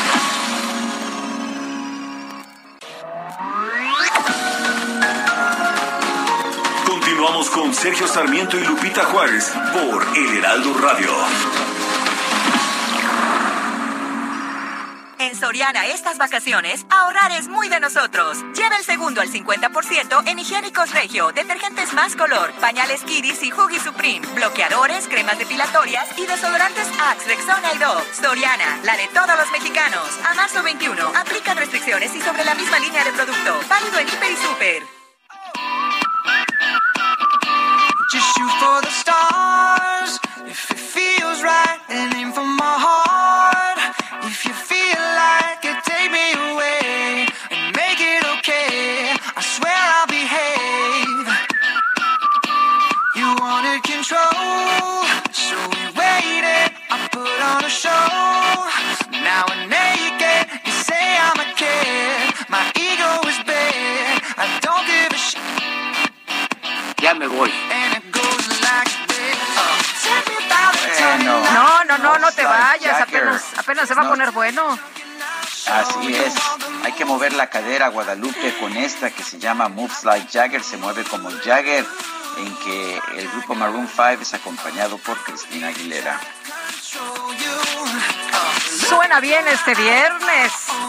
Y vamos ahora con Mónica Reyes. Gracias, buenos días, Sergio Sarmiento, Lupita Juárez, amigos. Si tienen una solución sobre algún tema respecto a la economía en México, es momento de darla a conocer. El Premio de Economía Citibanamex 2021 está aquí con su edición del 70 aniversario. Participen y ganen hasta 500 mil pesos en premios. Consulten las bases en citibanamex.com, diagonal Premio Economía. Solo recuerden que tienen hasta el 18 de marzo para inscribirse. Participen y no se pierdan esta oportunidad con Citibanamex. Consulta términos y condiciones en citibanamex.com, diagonal Premio Economía. Regresamos con ustedes, Sergio y Lupita. Buen día. Gracias, Mónica Reyes. Buenos días. Bueno, pues ya no es solamente, no es solamente la alcaldesa de, de Cuauhtémoc. Eh, resulta que la exalcaldesa de Solidaridad, eh, ya en Quintana Roo, Laura Beristain, fue vinculada también a proceso por abuso de autoridad en contra de Redesol, una empresa dedicada a la limpieza pública que brindaba servicios al municipio. La audiencia de vinculación comenzó ayer y concluyó este jueves de manera virtual a las 10 de la mañana sin la presencia de la acusada quien ah, pues ah, quien hasta hace seis meses era la alcaldesa de, de Solidaridad, un, destino turístico muy importante de nuestro país. La denuncia fue hecha por la empresa de recolección de residuos que acusó a la exalcaldesa de extralimitarse en sus funciones y sin consultar al cabildo derogar la concesión que tenía. Por estos hechos, la exfuncionaria deberá acudir cada 15 días a las instalaciones del Poder Judicial para firmar y no podrá abandonar el Estado mientras se lleva a cabo el juicio. La parte demandante pidió que se le colocara una pulsera electrónica de monitoreo, lo cual se determinará más adelante por un juez. Bueno, y en otros temas, la presidenta del PRD en la Ciudad de México, Nora Arias, advirtió que el Congreso Capitalino es la única autoridad facultada para remover alcaldes o alcaldesas. Carlos Navarro, tienes toda la información. Cuéntanos, buenos días. Buenos días, Sergio Lupita. Les saludo con gusto a ustedes la auditorio y en medio de este conflicto donde Sandra Cuevas, alcaldesa de Cuauhtémoc, fue separada de su cargo, la presidenta del Sol Azteca en la Ciudad de México, Nora Arias, advirtió que la única autoridad facultada para remover alcaldes o alcaldesas es el Congreso Capitalino, más no un juez o una jueza en compañía de los alcaldes de la Unión de Alcaldías de la Ciudad de México que mostraron su apoyo ayer a Sandra Cuevas, la presidenta del PRD en la Ciudad de México afirmó que la alianza entre los partidos y alcaldes de oposición continúa firme y luchando por los derechos de la ciudadanía. Ante vecinas y vecinos de las 16 alcaldías que mostraron apoyo ayer a Sandra Cuevas en las inmediaciones del reclusorio norte, la presidenta reiteró que solo el Congreso de la Ciudad de México es el único facultado para remover a los alcaldes por medio de un juicio político, con el voto de las dos terceras partes de las diputadas y diputados que conforman el organismo legislativo. Así es que advierte Nora Arias que el único facultado en la Ciudad de México para destituir o remover un alcalde es el Congreso Capitalino y no el Poder Judicial. Sergio Lupita, la información que les tengo. Muy bien, tomamos nota. Gracias, Carlos. Hasta luego, buenos días. Igual para ti. Bueno, y después de dos años de pandemia vuelve la tradicional Pasión de Cristo a Iztapalapa. Eh, la celebración va a ser mixta. Jorge Almaquio, cuéntanos. Sí, se va a llevar a cabo de manera mixta esta celebración, Sergio Lupita, amigos, muy buenos días. Y bueno, pues esto después de dos años de pandemia en donde solamente se había hecho una representación televisada, realizar varias reuniones con el comité organizador de la Semana Santa, la alcaldesa Clara Brugada, pues dio a conocer que pues se van a llevar a cabo diversas actividades, pero la del Viernes Santo la del Viernes Santo, la, la crucifixión y el, el Via Crucis, se va a llevar a cabo de manera presencial. Van a realizar diversas actividades tanto en la macroplaza y, bueno, van a llegar hasta el Cerro de la Estrella. Así lo comentó precisamente la jefa, la alcaldesa Clara Brugada. Escuchemos. Este día se realizarán actividades esta semana en la macroplaza, en la iglesia de la Cuevita y el Via Crucis será llevado a cabo hasta el cerro como siempre se hace. Esto no significa que no haya riesgos de salud. Brugada Molina resaltó que pese a que las condiciones han cambiado con respecto a la pandemia de COVID-19 y que la Ciudad de México se encuentra en semáforo epidemiológico verde, pues buscan ser responsables ya que aún existen contagios y las aglomeraciones pueden dar lugar a una nueva ola de casos tanto en Iztapalapa como en toda la capital del país. Es, por ello que dijo se tomó la decisión de que se lleve a cabo de manera mixta.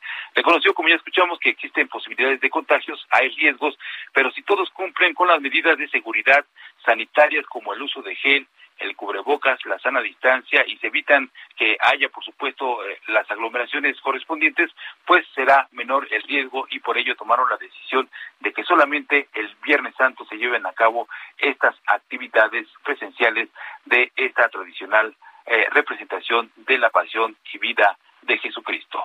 Sergio Lupita, amigos, el reporte que les tengo. Jorge Almaquio, muchísimas gracias. Buen día, hasta luego. Hasta luego. Y un hombre de 34 años de edad fue privado de la libertad la tarde del miércoles por un grupo armado en Empalme, allá en Sonora, cuando se encontraba acompañado de dos menores de edad. Y Gerardo Moreno, nos tienes toda la información. Te escuchamos. Buenos días. Buenos días, Sergio y Lupita. Es un gusto saludarlos desde Sonora, donde, como bien platicas, la tarde del miércoles un hombre fue privado de su libertad en el municipio de Empalme, justo enfrente de sus dos hijos pequeños quienes presenciaron todos los hechos que además quedaron grabados en un video que se hizo viral el día de ayer jueves y pues que ha conmocionado a toda la sociedad sonorense y a todo el país. Los hechos ocurrieron a plena luz del día en la colonia moderna en Empalme, cuando un hombre conducía su automóvil tipo pickup color negro marca Titán en compañía de sus dos hijos. En ese momento, y se aprecia en el video, un grupo de sujetos fuertemente armados se lo llevaron a la fuerza mientras los pequeños trataron de impedirlo, pero finalmente eh, pues ciudadanos lograron llevarse al hombre y ciudadanos que circulaban por ahí lograron rescatar a los menores.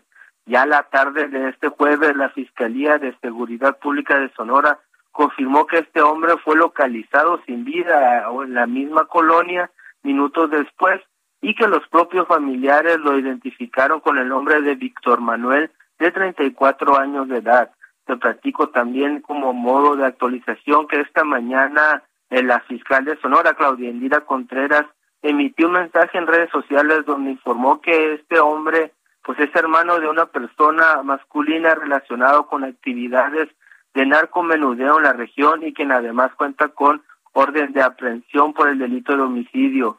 Aseguró que ya se están investigando estas eh, estos hechos y se busca esclarecerlos y dar con los responsables. Además que la familia hablando de la esposa y de estos dos hijos pues van a recibir atención psicológica y acompañamiento para pasar este terrible hecho que presenciaron y pues que ha conmocionado a toda la sociedad, como te platicaba aquí en el estado de Sonora. Oye, Gerardo, es que se ve impactante, ¿no? En las imágenes, cómo corre uno de los chavitos a tratar de ayudar al papá mientras lo levantan estos sujetos. Pareciera que lo regresan a la camioneta de donde lo bajaron eh, y, y, bueno, el, se vuelve a bajar el niño, eh, corre otra vez atrás de, del papá, pero esto de veras es impresionante. Sí, bastante impresionante la situación y como bien comentas, pues todo fue al parecer a, saliendo los niños de la escuela y pues se ve que trata de detener incluso la puerta para que no se lleven al, al padre, pero pues finalmente se lo sí. terminan llevando y como te comento, unas cuadras después fue donde apareció pues ya ejecutado el hombre. Qué terrible. ¿De, de qué edades serían los niños? ¿Como de unos qué? ¿Siete? ¿Seis años? Sí, deben de estar en primeros eh, grados de primaria según la edad que se ve y por el tipo de ropa que llevaban. Se ven chiquitos, ¿verdad? Bueno, pues muy bien, Gerardo Moreno, muchas gracias, muy buenos días. Muy buenos días. Bueno, qué, qué difícil, sí, ¿verdad? no, horrible, Sergio, Imagínate... horrible. Yo cuando vi las imágenes ayer decía, ¿cómo es sí. posible? Las imágenes son terribles por el, pens el pensar que los propios uh, pequeños fueron los testigos es uh, lo hace peor porque pues van a vivir con ese recuerdo toda la vida la Comisión de Puntos Constitucionales del, del Congreso de Nuevo León aprobó en una primera vuelta la iniciativa de una nueva constitución propuesta por el gobernador Samuel García. Vamos con la información de nuestra corresponsal Daniela García. Adelante, Daniela. ¿Qué tal, Sergio Lupita? Muy buenos días. Pues sí, como bien lo mencionas, fue el día de ayer cuando se aprobó en esta primera vuelta la nueva constitución propuesta por el gobernador, esto por parte de la Comisión de Puntos Constitucionales. Fue una sesión que duró casi cinco horas, tres y media fueron destinadas a la lectura de este documento y finalmente fue votada a favor en su mayoría, con excepción de la diputada de Morena, Jessica Elodía Martínez, quien cuestionó la prisa de los legisladores para aprobar el documento y no someterlo a consideración de la ciudadanía.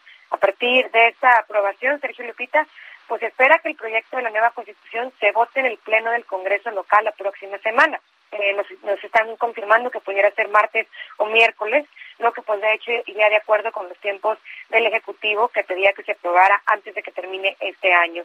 Bueno, el dictamen pues este cuenta con 223 artículos y 5 transitorios. Se modificarían diversos derechos en la entidad, como el caso de la justicia, tutela judicial, debido proceso, defensa jurídica asistida, justicia cívica, además de que dice que se alentarían actividades económicas de los particulares, promoción de competitividad y la productividad. Después, se deberá volver a votar en una segunda vuelta este proyecto. Se tendrán que analizar las leyes locales para ser armonizadas con la Constitución Federal. Previo a esto tendrá que ser votada por el Pleno del Congreso. Posteriormente se deben abrir foros a la ciudadanía, expertos académicos y sociedad civil en general para finalmente regresar ante los legisladores locales para ser votada nuevamente. Así que bueno, le quedan eh, pues algún trabajo durante los próximos meses a los diputados del Estado de Nuevo León.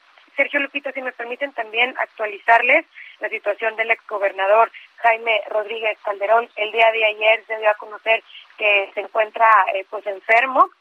Estuvo de visita en el penal 2 de Apodaca el exsecretario de Salud en la entidad, Manuel de la Boca Vasos, quien acudió a realizar una visita al centro penitenciario la noche del jueves.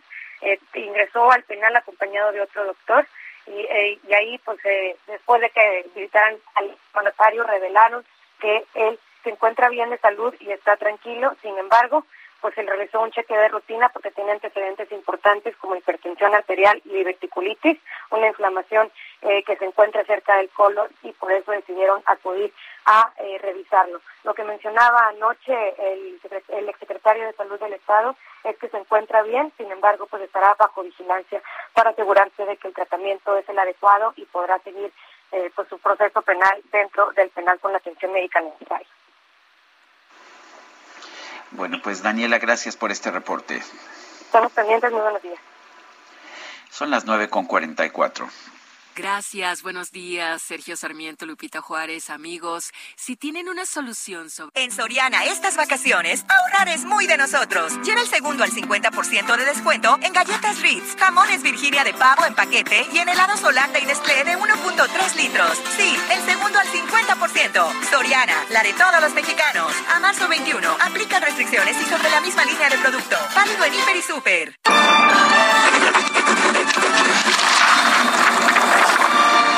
Este viernes de lectura, vamos a recordar al poeta mexicano Jaime Sabines, que nació el 25 de marzo de 1926 y falleció el 19 de marzo de 1999. Jaime Sabines nació en Tuxtla Gutiérrez, Chiapas, en el seno de una familia de origen libanés. Realizó sus estudios primarios en la Ciudad de México y posteriormente regresó a Chiapas. Comenzó la carrera de medicina, pero la abandonó después de tres años para estudiar lengua y literatura españolas en la Universidad Autónoma de México, donde a los 23 años publicó su primer volumen de poesías, Oral. En 1953 se casó con Josefa Rodríguez Evadúa, con quien tuvo cuatro hijos. Además, fue diputado federal por el estado de Chiapas de 1976 a 1979 y diputado por el Distrito Federal en 1988. Entre sus poemas más famosos hay títulos como La Luna, No es que muera de amor, Te quiero a las 10 de la mañana, Tía Chofi y Me dueles. En 1983 publicó Los Amorosos, posiblemente su poema más conocido. El amor es el silencio más fino, el más tembloroso, el más insoportable. Los amorosos buscan, los amorosos se ponen a cantar entre labios una canción no aprendida y se van llorando, llorando la hermosa vida. Sabines recibió diversos reconocimientos, como el Premio Chiapas, Premio Javier Villaurrutia, Premio Nacional de Literatura y el Premio Nacional de Ciencias y Artes. Bueno, y hablando de libros y de lectura, fíjese que se lleva a cabo la primera edición de la Feria del Libro y las Artes de la Alameda. Empezó el 14, pero eh, va a estarse celebrando hasta el día 20 de marzo, de 10 de la mañana a 8 de la noche. Y ahí participa nuestra amiga Gloria Ávila Dorador, la cuentera de la tabacalera. Así que le recomiendo que se eche una vueltecita. Esto es aquí en la Ciudad de México. Son las nueve con cuarenta y seis. Vámonos a Gastrolab. GastroLab. Historia, recetas, materia prima y un sinfín de cosas que a todos nos interesan. Israel Arechiga, ¿qué nos tienes esta mañana? Adelante. Hola, muy buenos días, querido Sergio, querida Lupita, Buenos todo el auditorio. días. Pues ya me cacharon, ayer no estuve en radio porque me fui de fiesta de San Patricio. Yo Ah, Ah, pues se entiende. Sí, ya no, ya no, voy no, entendiendo. Ahora, ahora, ahora vamos entendiendo todo y había que aprovechar que hoy es viernes también de Gastrolab. Así que bueno, tenemos mucho, tenemos mucho donde cortar, porque primero vamos a hablar de la fiesta de San Patricio, que es una festividad de origen cristiana que se va a celebrar todos los jueves 17 de marzo y que va a conmemorar particularmente la muerte de San Patricio de Irlanda, que es el patrón de toda la isla. Entre los datos curiosos, o por qué siempre vamos a ligar el whisky a San Patricio y a las fiestas irlandesas, se dice que en su lecho de muerte, el 17 de marzo de- del año 461, pidió a todas las personas que estaban reunidas alrededor que brindaran con una gota de whisky por su viaje celestial para poder facilitar su dolor. La verdad es de que San Patricio fue una persona bastante curiosa, ya que originalmente fue secuestrado por piratas celtas. Ellos lo llevan de Escocia a Irlanda y en Irlanda es donde empiezan eh, a evangelizar a toda la parte de la isla, ¿no? Posteriormente, eh, la fiesta se empieza a volver muy curiosa, ya que el trébol de tres hojas se dice que, que fue introducido para explicar particularmente a la Santísima, la, la Santísima Trinidad y fue la manera con el trébol de tres hojas como fueron metiendo la parte cristiana en toda la isla. Ahora vamos a hablar de la comida y vamos a hablar de la cerveza particular, ya que la cerveza Guinness es la cerveza muy típica de la zona y vamos a encontrar un pan, un pan muy curioso, el sour bread, que van a hacer con esa cerveza. Es una delicia. Y entre la gastronomía particular, que no es muy extensa, vamos a tener que van a mandar las leguminosas y vamos a tener por otro lado la papa. Entonces la papa va a estar presente en la gastronomía, la col también va a ser una, una, una parte fundamental y en cuanto a carne, los estofados de res con cerveza Guinness son de verdad una, una, una cosa espectacular. Y ahora nos vamos a ir a Gastrolab, por otra parte, porque el día de hoy les recuerdo que en la edición impresa del Heraldo, eh, Heraldo de México sale Gastrolab y estamos a unos días de festejar el Día del Tequila, que es el Día del Tequila que ya hablaremos particularmente la siguiente semana. Vamos a encontrar eh, unas partes muy extensas que van a explicar todo el proceso de la elaboración del tequila, que va a ir desde la siembra del agave, el tiempo de la jima, la cocción, la molienda, la fermentación, la destilación, y de verdad vale mucho la pena que le echen un ojo. Y también tenemos a un gran amigo y un gran cocinero, Sergio Camacho, que acaba de ser nombrado por Batel el chef del año. Entonces, bueno, pues hoy Gastrolab, eh, día viernes, mañana sábado y domingo, en punto de la una de la tarde también Gastrolab, ayer el día de San Patricio. Tenemos mucha tela de dónde cortar, ya se viene el 21 de marzo, ya vienen los frutos de primavera, la cocina estacional. Así que bueno, pues les mando un fuerte abrazo y no se olviden hoy comprar el periódico porque de verdad está espectacular el suplemento. Les mando un fuerte abrazo y nos escuchamos la siguiente semana. Muy bien, Israel. Gracias y un fuerte abrazo. Un fuerte abrazo. Buenos días, gracias. Son las nueve de la mañana con 50 minutos. Vámonos a un resumen de la información más importante que se ha generado esta misma mañana. En su conferencia de prensa de esta mañana, el presidente López Obrador, ya con una nueva ley que presuntamente se lo permite, invitó a todos los mexicanos a participar el 10 de abril en la consulta de revocación de mandato. 10 de abril a participar, a ir a votar. Eso deberían de estar haciendo nuestros opositores de manera abierta, todos convocando a participar y los que están en contra de la transformación llamando a votar a los que piensan igual, que son muy respetados. Esa es la mejor manera de dirimir las diferencias. ¿Para qué la guerra sucia? Bueno, por otro lado, el presidente López Obrador anunció que el nuevo aeropuerto internacional Felipe Ángeles va a contar con servicio de taxi aéreo para las personas que, pues, para los que sí tienen lana, para los que sí tienen recursos. para anunciar este viajes para los que tienen recursos desde Polanco hasta el aeropuerto en helicóptero, taxi aéreo, casi los van a bajar en sus departamentos, de su departamento al aeropuerto. Son concesiones particulares. Todavía no tengo toda la información, pero hay quienes eh, pidieron hacer este servicio.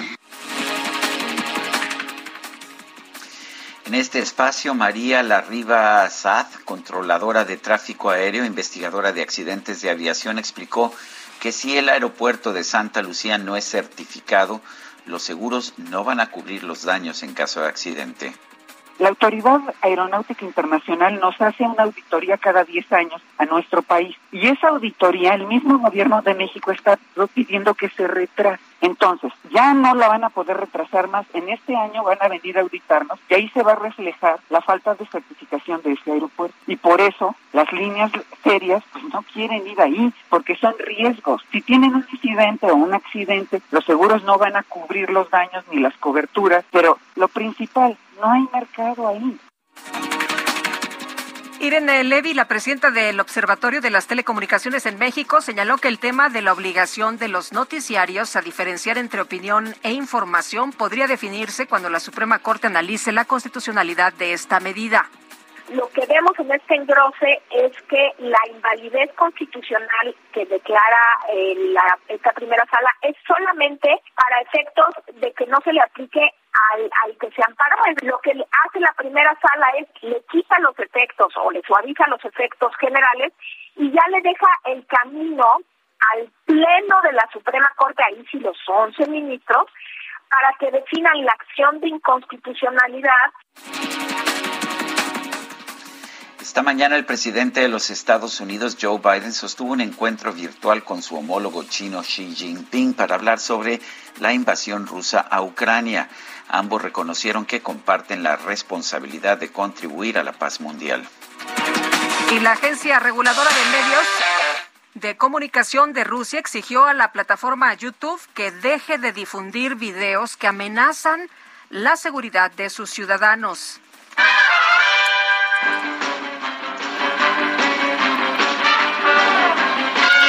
Bueno, ante el estreno de la nueva película The Batman, un negocio llamado El Rinconcito Mexicano, ubicado en la alcaldía Escapotzalco de la Ciudad de México, ganó mucha popularidad por lanzar gordita, sí, una gordita de maíz amarillo adornada con un símbolo de Batman hecho con masa azul. ¿Cómo dijiste que se llama? sabor con- Se llama la Bati Gordita. Ah, claro.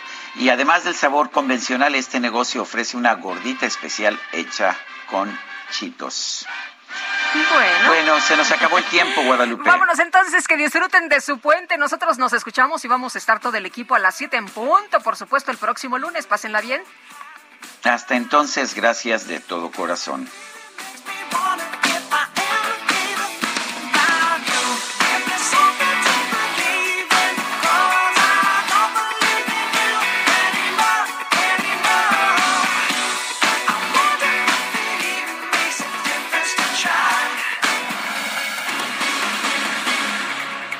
Heraldo Media Group presentó Sergio Sarmiento y Lupita Juárez por El Heraldo Radio.